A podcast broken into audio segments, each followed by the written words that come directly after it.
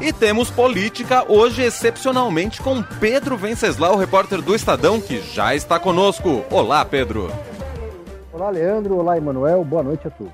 Boa noite, Pedro. Seja muito bem-vindo. Obrigado por poder participar mais um dia da semana aqui com a gente no fim de tarde. Vamos começar falando sobre pesquisas, ou melhor, sobre a pesquisa IPESP. Ontem saiu Datafolha, hoje saiu IPESP sobre a corrida eleitoral em São Paulo, especificamente em São Paulo. E o que impressiona né, nesse retrato da IPESP, né, a gente já via uma recuperação né, do Rodrigo Garcia empatando tecnicamente com o Tarcísio de Freitas na segunda posição, tendo o Fernando Haddad como líder nessa pesquisa. Na IPESP, que foi divulgada hoje, uh, o Rodrigo cresceu, uh, está com 21% das intenções de voto, Tarcísio de Freitas tem 23%, oscilou dois pontos para cima, e Haddad segue liderando com 36%. Isso mostra, Pedro, e eu queria a sua avaliação, que o cenário está muito aberto para essa reta final de campanha em São Paulo, para quem vai ao segundo turno, provavelmente com Haddad, Pedro? Está aberto, há uma, uma discrepância entre os números do Datafolha de ontem e o do IPESP de hoje, uma pequena discrepância, mas há uma discrepância, porque é, o IPESP apontou um número que está mais condizente com os números internos da campanha do PSDB, do governador Rodrigo Garcia é, essa, esse empate entre os dois chega no momento de acirramento da campanha, tanto nacional quanto estadual, e cria-se uma expectativa do que vai ser em São Paulo do segundo turno. O resultado de São Paulo, caso haja um segundo turno na eleição nacional, vai ser muito importante para o cenário geral aqui no Brasil, para a disputa entre o Lula e o Bolsonaro se tiver segundo turno. Porque, como eu já disse aqui antes, há uma expectativa do PT de enfrentar o Tarcísio no segundo turno. Então está em jogo o futuro do PSDB, está em jogo o arco de alianças que vai ser feito, está em jogo o segundo turno. Os tucanos já esperavam um crescimento do Rodrigo Garcia nessa altura do campeonato. A máquina do, do governo do estado está trabalhando muito fortemente. Rodrigo Garcia tá, é, conta com apoio de muitos prefeitos do interior de São Paulo, mais de 500 prefeitos trabalhando para ele. Então já havia um, um, uma expectativa desse crescimento. É, o Bolsonaro estagnou o crescimento dele aqui no estado de São Paulo, o Lula ainda lidera aqui, e o Haddad também estagnou. É, eu acredito que na semana que vem, o favorito para chegar ao segundo turno é o Rodrigo Garcia. Por isso que eu falei, né? A maioria, se não quase todos os candidatos a governador que estão disputando a reeleição no Brasil inteiro estão liderando as pesquisas. Rodrigo Garcia era uma exceção, ainda é uma exceção, porque não lidera as pesquisas mas é, essa não é uma eleição que, a, que está aberta para outsiders. Muito difícil, a gente, vai ser muito difícil acontecer um fenômeno como o do Witzel, um fenômeno como o do Zema, ou do Moisés lá em Santa Catarina. Né? Muita gente foi pega de surpresa em 2018 com a eleição de, de candidatos a governador que eram zebras nas suas disputas, porque o eleitorado estava cansado dos políticos tradicionais, estava querendo fazer apostas em nomes novos. Essa eleição não tem esse perfil o perfil dessa eleição favorece ao Rodrigo Garcia.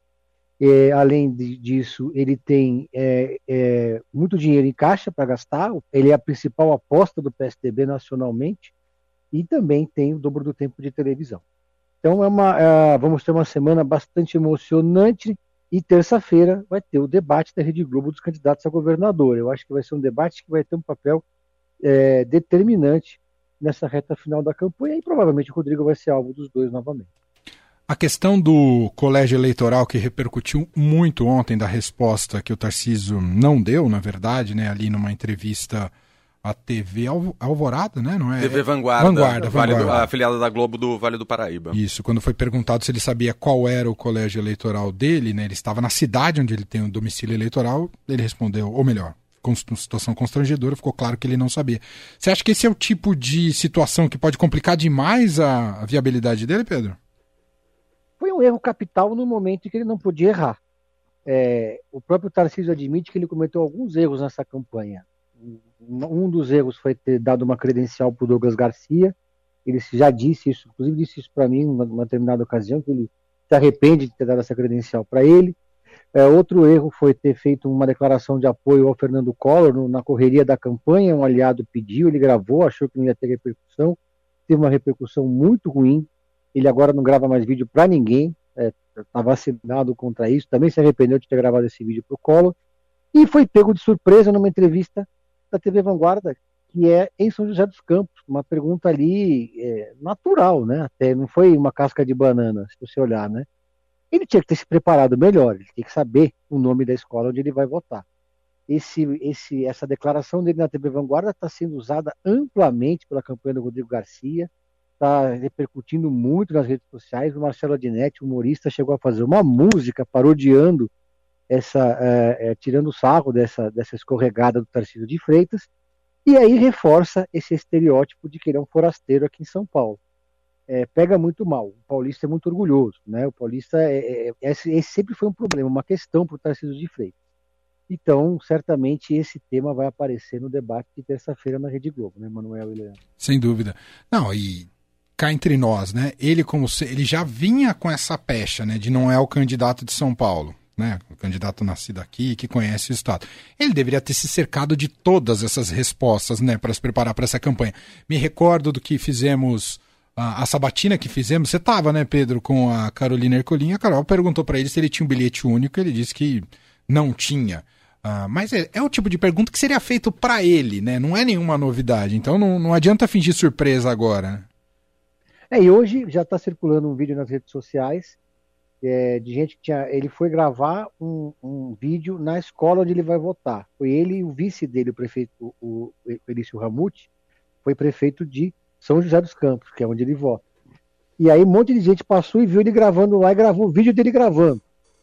Uma tentativa meio atrapalhada, meio atabalhoada de, de, de minimizar danos, reduzir danos ali, né? Não adianta, já está feito o estrago. Né? Então agora vai ter que administrar isso. E se preparar melhor, né? Para se ele for questionado sobre outros temas relativos a São José dos Campos, eu, eu se fosse ele, fazia um media training intensivo sobre São José dos Campos. Total. Para saber tudo sobre a cidade onde ele vota.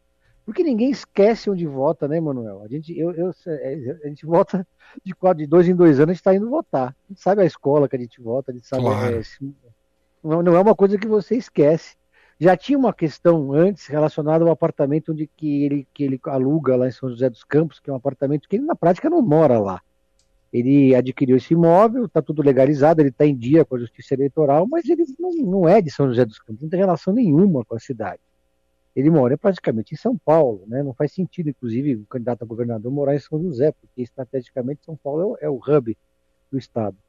Então, é, é, os, os adversários certamente estão estão preparados para ir para cima dele nesse aspecto na, no próximo debate. Muito bem. Pedro, para a gente fechar, queria te ouvir. Estamos na véspera da realização do debate Estadão Eldorado com um pool de veículos de imprensa formado por SBT, além de Estadão Eldorado, SBT, CNN, Terra, Veja e Nova Brasil. Esse debate ocorre amanhã às 6h15. A nossa cobertura começa às 6 horas da tarde aqui na Rádio Dourado. Queria te ouvir aí momentos finais que antecedem o debate, Pedro.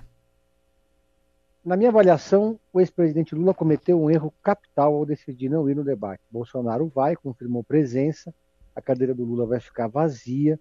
Eu acho que o Lula e os seus estrategistas subestimaram a força e a importância do debate no momento em que eles estão numa campanha intensa para virar voto é, campanha pelo voto útil. É, é, é pega muito mal para o eleitor você faltar um debate. Tudo bem que o Lula está desgastado, tudo bem que ele foi também no Ratinho ontem, os petistas comemoraram muito a participação do Lula no Ratinho, apesar dele ter dado uma tremenda escorregada quando ele chamou os moradores do interior de São Paulo, especialmente da cidade de registro de Capial. Né? Coloquei, ele estava chamando o Bolsonaro de ignorante, e ele fez uma comparação. Ele é tão ignorante como aquele capial do interior de São Paulo de registro esse, essa, essa escorregada do, do presidente Lula está sendo já usada amplamente aí pelos bolsonaristas. Vai ser um debate em que o Bolsonaro vai tentar trazer a questão da corrupção nesse momento em que foi censurada a matéria do UOL sobre os imóveis, né? a Justiça atendeu a um pedido dos bolsonaristas e censurou essa matéria, ela não pode mais ser veiculada, é, e vai tentar reforçar o antipetismo para fazer uma espécie de contravoto útil. Né? Enquanto o PT faz uma campanha pelo voto útil contra o Bolsonaro, o Bolsonaro vai fazer uma campanha, vai fazer usar uma estratégia para tentar fazer o voto útil contra o PT. Vamos ver se pega. Nesse aspecto, ele conta com uma linha auxiliar, que é o Ciro Gomes. O Ciro Gomes está cada vez mais raivoso, é, cada vez mais é, batendo de uma forma mais parecida com a, com a narrativa bolsonarista, quando vai bater no Lula. Está chamando muita atenção, está explodindo todas as pontes nesse momento, está sendo celebrado pelos bolsonaristas. As falas do Ciro Gomes estão sendo divulgadas nas redes sociais bolsonaristas à torta e à direita. E nesse debate, com certeza, é, o Bolsonaro e o Lula vão estar, tá, Bolsonaro é, e, o, e o Ciro Gomes vão estar tá alinhados para bater no candidato que não vai estar lá. E depois tem o debate da Rede Globo na semana que vem. Vamos ver é, qual vai ser o desgaste disso, né? É. Bom, então cobertura completa amanhã aqui da Rádio Dourado e do Estadão. A gente abre a nossa transmissão às 6 horas da tarde, logo depois do Conexão Itália. Aí você acompanha aqui. Teremos os comentários uh, de Felipe Moura Brasil e Rafael Cortes uh, na nossa cobertura, que segue até às 9h30. O debate termina às 8h30 a gente fica mais uma hora justamente para discutir as estratégias colocadas, o desempenho dos candidatos, enfim. Vale a pena, momentos finais, reta final da campanha, vale a pena acompanhar ao vivo aqui com a gente, né, Eldorado. Pedro, imagino que você vai estar tá lá ou vai estar tá aqui, Pedro? Eu vou estar tá no debate. Eu vou estar lá no estúdio amanhã, acompanhando os bastidores e disponível aí para bater um papo com vocês, se vocês quiserem em algum momento. Você cola neste cidadão bonito que está aqui na minha frente, chamado Leandro Cacossi, que vai ter um microfone poderoso na mão dele. Viu, Pedro? Ah. Tamo cê, junto, hein, Você abre espaço pro Pedro? Você acha que dá? Claro, Leandro? sempre. E obrigado pelo bonito. É, é isso. É, não sou eu que digo, a audiência da Rádio Eldorado inteira aqui faz uma fila para dizer que ele é bonito. Ô, Pedro, é, um minuto, ou melhor, 30 segundos para sua dica para o fim de semana, para quem tiver algum micro espaço de tempo para assistir alguma coisa. A série Santo da Netflix, uma superprodução brasileira e espanhola, que tem o Bruno Galhaço brilhando fazendo o papel de um, de um policial federal que investiga um traficante sem rosto. É uma série pesada, mas muito interessante. São só seis episódios, série curtinha, vale a pena. Muito bem. Pedro, um abraço, bom fim de semana, bom debate, bom trabalho, boa cobertura. A gente se fala, meu caro. A gente se fala, um abraço a Valeu. todos.